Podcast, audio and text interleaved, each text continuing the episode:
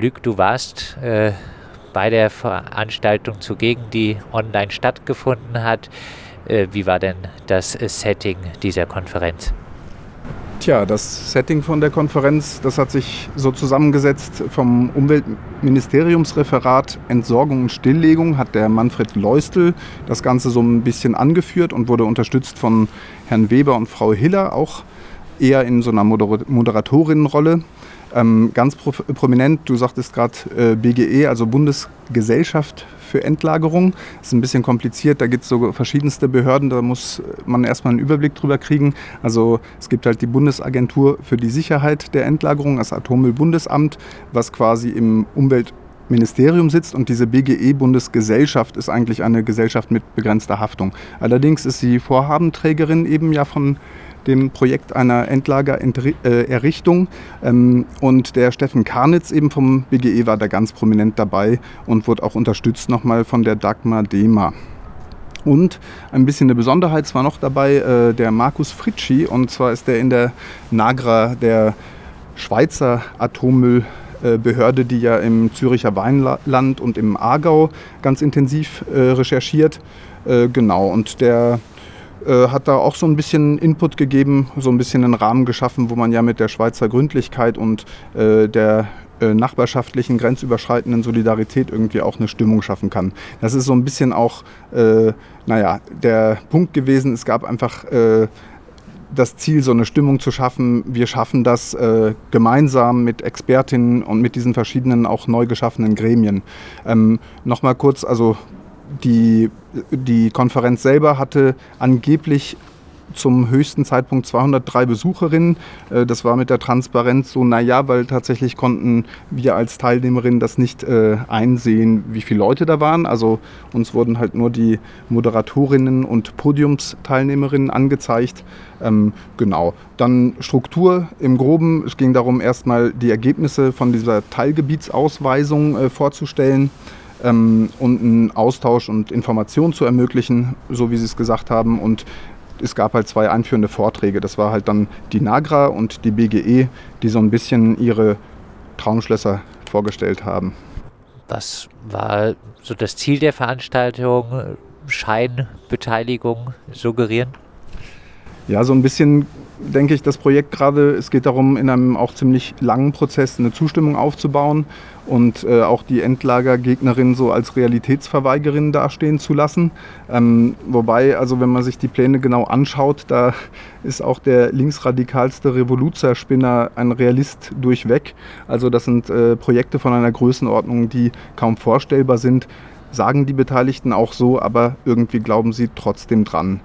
Genau, dann wurde halt also eben mit, die, mit dieser Nagra begonnen. Die hat ähm, das so dargestellt, dass sie ja deutlich weiter sind als die BRD. Ich glaube, der Prozess dort äh, ist schon in der heißeren Phase seit so einem Dutzend Jahren. Ähm, genau, und äh, so ein bisschen, vielleicht das war so sein Input-Vortrag und das, ich, für mich hat das so eine Stimmung geschaffen. Also äh, wir, wir, miteinander schaffen das. Äh, er hat so ein bisschen kommentiert auch, wie er den Prozess in Deutschland sieht und gesagt, und das mit dem eigenen Verfahren äh, verglichen. Es geht um ein breit gestütztes Verfahren, es geht um getrennte Verantwortung, es geht um unabhängige Überprüfungen und das sei alles so eine, so eine Erfahrung, die man ja auch teilen könnte. Ähm, äh, die Schweiz sei auch des Weiteren kurz vor einem Grundsatzentscheid zu der Endlagerfrage, also zu der Standortfrage. Und genau, was so ein bisschen äh, zum Ende vor allem Durchklang war, es braucht eine gute Öffentlichkeit, äh, eine gute Transparenz für die Öffentlichkeit und es geht eben um unsere Nachkommen. Also es waren auch jede Menge moralische Appelle dabei, so eine, so eine Keule von, so ihr habt jetzt, wir haben alle miteinander die Verantwortung und wir müssen das jetzt hier lösen. Was hat die BGE so erzählt? Ja, also der Herr Karnitz hat erstmal so einen Überblick über das Verfahren gegeben ähm, und ist dann aber relativ schnell auch ins Lokale eingestiegen, also hier auf den Distriktregierungspräsidium Freiburg, ähm, hat aber schon auch darauf geachtet, sehr allgemein zu bleiben. Ähm, kurz gesagt, also in der bundesweiten Endlagersuche äh, sind wir in der die besteht aus drei Phasen und wir sind in der ersten Phase am Ende vom Schritt 1. Also es gab halt diese Ausweisung von Teilgebieten und bald kommt halt der nächste Schritt in der ersten Phase. Das Ganze soll ja bis 2031 soll ja der Punkt sein, wo man dann wirklich sagen kann, dort ist es und da machen wir es. Ähm, zehn Jahre also nun. Ähm, und naja, der zweite äh, Schritt ist dann halt die Ausweisung für Standorte mit übertägiger Erkundung. Und das ist so ein bisschen, was als nächstes kommen wird. Also für Baden-Württemberg kommen 47 Prozent der Fläche wohl in Frage und es sind alle Landkreise drin, außer Bodensee, Karlsruhe, Mannheim, Lörrach und Tübingen.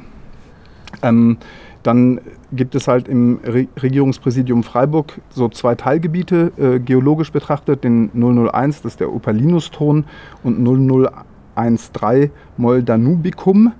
Äh, und das sind halt so ein bisschen, das streckt sich so halt quer über den, den Süden. Eigentlich der Ton, den gibt es vor allem da im, im Hegau. Äh, und drüben Richtung äh, Ulm gibt es so eine Fläche, wo wo es halt quer rüber geht nach Bayern, wo auch wohl eine ganz tolle Gesteinsformation vorhanden ist. Naja, rundum, das BGE sagt, es gibt in Deutschland tolle Voraussetzungen. Wir finden auf jeden Fall was. Das wird auch alles nachvollziehbar gestaltet. Und es gibt eine ganz, ganz tolle Arbeit von den Geologieämtern und es wird gewollt eine kritische Begleitung. Seine großen Schlagworte waren, das ist ein selbsthinterfragendes Verfahren und wir sind eine lernende Organisation, eben weil es ja Rückkopplung braucht mit dem BASE. Das alles muss dann oben hochzugs nach, äh, mit Gesetzen quasi äh, noch umgesetzt werden. Ähm, und der äh, ganz unten an der äh, Prozessstange, würde ich sagen, als Gremium, als eingebundenes Gremium gibt es ja die Nationale Begleitkommission, äh, die da so ein Bürgerfeigenblatt aus Sicht einiger Umweltinitiativen darstellen. Ähm, was ein spannender Punkt ist, ist, dass der Herr Karnitz gesagt hat, es, gibt, es wird ein wartungsfreies Endlager.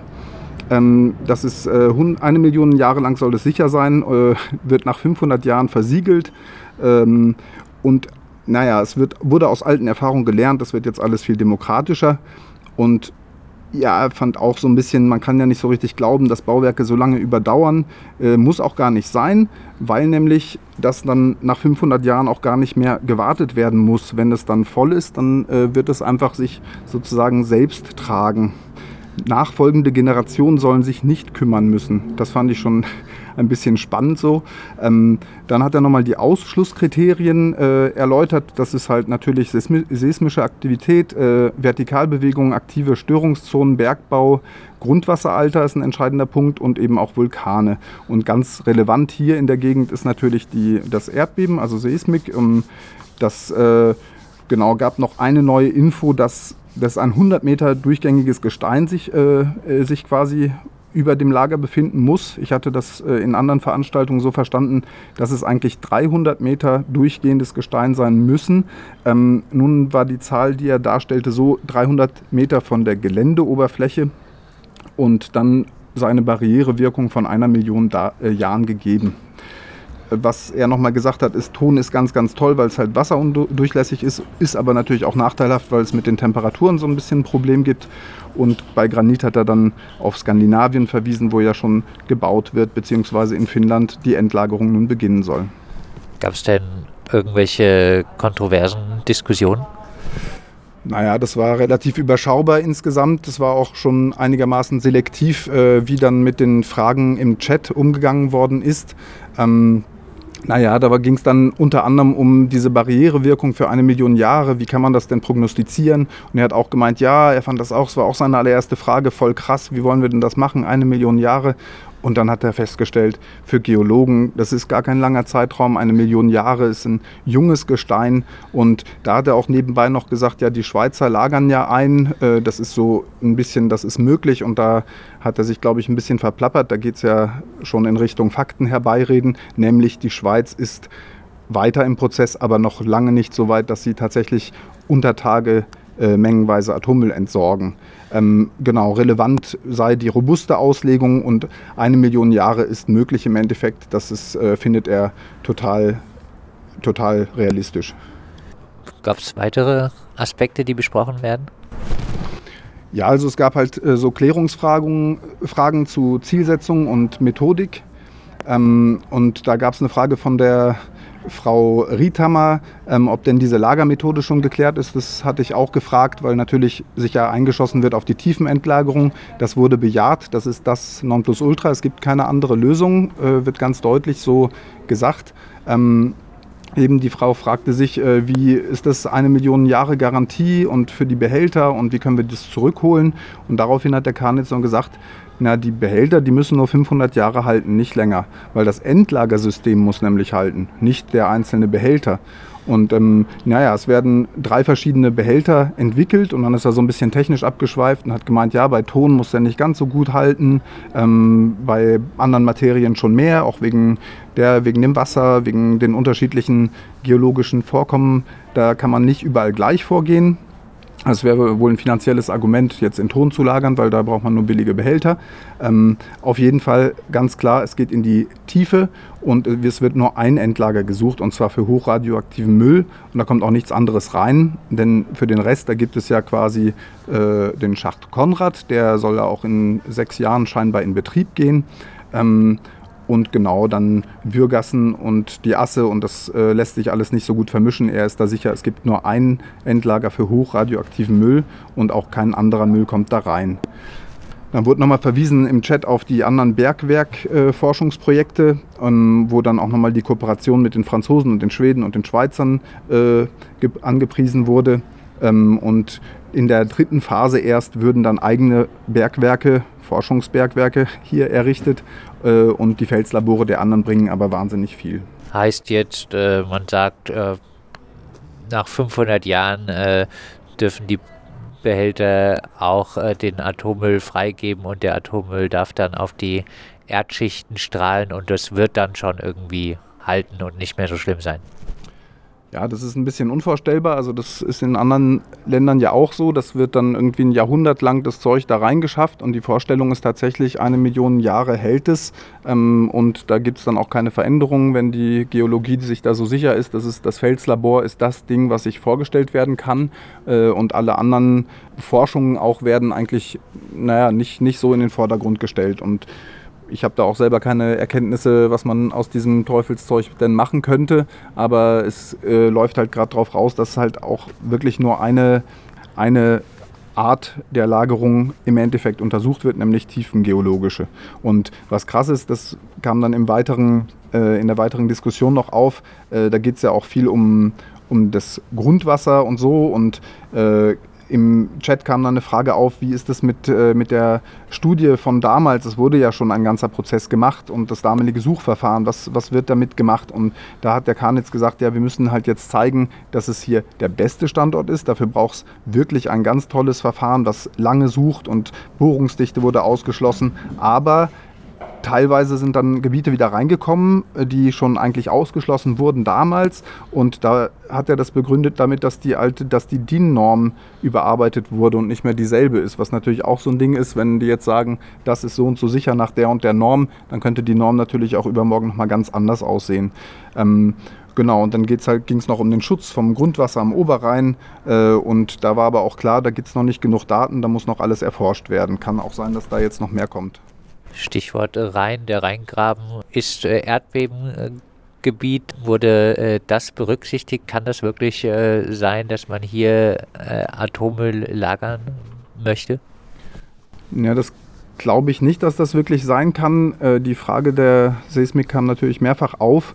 Ähm, das wurde, die ist hier sehr ausgeprägt, diese, diese Erdbebengefahr, aber Erdbeben Zonen 1 sind nun rausgeflogen. Das heißt, ne, da unten bei Lörrach und so, Richtung Basel und so, da gibt es ein ganzes Gebiet, das ist nicht drin, aber das ist eine reine äh, äh, Paragraphen oder, oder eine, eine reine Verwaltungsnorm auch wieder. Also da geht es dann um Erdbebenzone 1 ist draußen, Erdbebenzone 2 noch nicht, da würden wir wahrscheinlich dazugehören.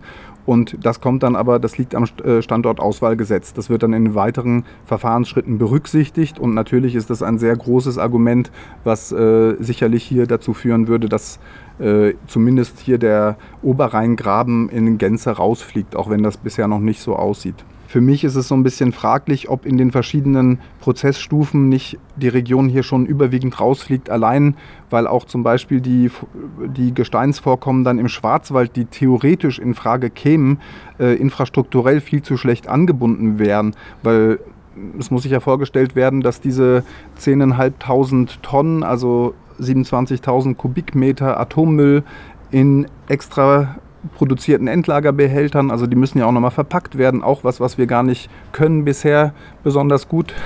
Ähm, das äh, muss ja dann alles dahin geschafft werden, also es muss eine Infrastruktur errichtet werden, äh, und wenn die das wirklich durchziehen wollen, dann äh, muss das ja auch realistisch sein. Das heißt, es muss irgendwie erreichbar sein. Äh, sprich, so der Hochschwarzwald wäre schon aus solchen Kriterien vermutlich auszuschließen. Also da gibt es ganz viele Kriterien. Es braucht irgendwie die Sicherheit mit dem Grundwasser, es braucht äh, irgendwie einen zugänglichen Ort, es braucht diese riesen Gesteinsschicht und es braucht natürlich auch geringen Widerstand. Und wo die den am besten kriegen, das ist äh, äh, nicht äh, vorherzusehen, aber das wird mit Sicherheit auch eine Rolle spielen.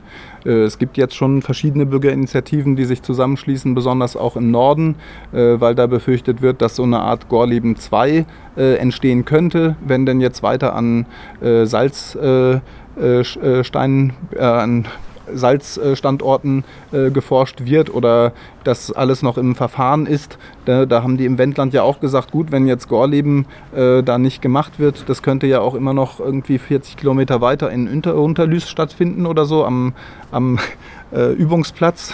wissen wir alles nicht und da ist die Verunsicherung, glaube ich, schon auch besonders in den Regionen groß, wo dieser Widerstand um Atommüllendlagerung schon in der Vergangenheit eine Rolle gespielt hat. Wie endete die Konferenz? Was gab es für Schlussworte? Ja, das hat äh, relativ pünktlich dann Schluss gemacht nach einer guten Stunde. Ähm, das Einzige, was von meinen Fragen dann zum Schluss auch noch ankam, war die Frage nach, nach der Partizipation, ob das denn jetzt hier im Pandemie-Kontext und so, inwieweit das denn möglich sei, da einen guten demokratischen Prozess hinzubekommen und ob wir nicht in Richtung einer virtualisierten Demokratie dann so abdriften. Und da hat der Karnitz schon eingestanden, das sei eine sehr spannende Frage. Er sei aber trotzdem dankbar über die vielen Teilnehmer und er würde sich auch ja Präsenz äh, wünschen. Äh, er findet aber, dass das sein muss, weil äh, wenn man jetzt diesen Prozess erst später hätte, dann würde ja die Bundesgesellschaft äh, für Endlagerung weiterarbeiten und dann würde die Distanz zum Volk noch viel äh, größer werden. Und hat sich dann nochmal herzlich beim Umweltministerium Baden-Württemberg bedankt, die das möglich gemacht hat. Dann hat er nochmal sehr konkret äh, auf die Nachfrage zum Hegau äh, was gesagt gehabt, und zwar der Opalinus-Ton sei so mächtig. Ähm, da hat er nicht viel mehr zu gesagt, das war so ein bisschen offen, aber da scheint er schon irgendwie so ein bisschen Fable für zu haben, für die Ecke da drüben. Eine zufriedenstellende Veranstaltung? Ja, ich fand es etwas äh, anstrengend. Äh, viele, viele Fragen wurden ignoriert und insgesamt äh, bleibt so das Gefühl von einer großen Einlullung ich sollte nochmal die, äh, die BGE per E-Mail anschreiben mit, äh, mit weiteren Fragen. Äh, eine, die ganz durchging, war zum Beispiel die Frage der Finanzierung. Ist ja ganz relevant. Was wird da überhaupt reingesteckt? Äh, von wem? An wen fließt das? Äh, wie sind diese ganzen ökonomischen Prozesse rund um das Projekt? Und dann hatte ich auch noch eine Frage gestellt, ob man nicht äh, mit Stokamin, halt dem Giftmülllager bei Mulhouse, wie das denn aussieht. Frankreich hat vergangene Woche beschlossen, das zu versiegeln entwickeln eben und keine Bergbarkeit mehr sicherzustellen. Äh, Riesengefahr für das Grundwasser hier am Oberrhein, ob, ob man nicht erstmal in der Region allgemein äh, in solchen Fragen aufräumen sollte, bevor die nächste Zeitbombe hier unter unseren Füßen tickt. Aber das war vielleicht auch ein bisschen zu polemisch. Jedenfalls äh, habe ich da nicht äh, viel Feedback gekriegt. So, ich darf sie auf jeden Fall anschreiben und es gibt ja auch eine Hotline, äh, wo man jederzeit äh, die BGE kontaktieren kann. ich würde sagen, unterm Strich bleibt es eine Propagandaveranstaltung, die ist zeitlich sehr begrenzt, sie war nicht sehr, sehr transparent ähm, und die unkritischen Fragen wurden sich im Wesentlichen rausgepickt. Ähm, naja, es gibt so Widersprüche, die zutage kommen. Es ist einerseits unvorstellbar, weil wir reden von einer Million Jahre Sicherheit und aber es ist machbar, auch wenn es nur so ein paar hundert Jahre sicher garantiert und beaufsichtigt wird. Ein bisschen komische Aussagen, die für mich nicht so ganz zusammenpassen. Ähm, angeblich ist aber jedenfalls die Geologie vorhersehbar, äh, im Gegensatz zur Soziologie. Da gab es aber auch keine konkreten Antworten im, im Laufe dieser Veranstaltung. Ähm, ich würde sagen, es ist sehr unwahrscheinlich, dass das äh, Endlagerprojekt hierher kommt, dass da aber eben Ulm, der Hegau gut im Rennen sind. Ähm, vergleichsweise. Das ist aber noch ein langer Prozess. Es hängt natürlich auch alles davon ab, was äh, Leute noch sonst so dazu äußern, ob sich eingeklinkt wird in den Prozess. Und ich bin mir ziemlich sicher, dass die Bevölkerung sich ihrer Mitsprache nicht äh, äh, enteignen lässt und das Ganze nur digital stattfinden kann, sondern es wird diese Auseinandersetzung auch mit Sicherheit auf kurz oder lang wieder auf dem Land geben.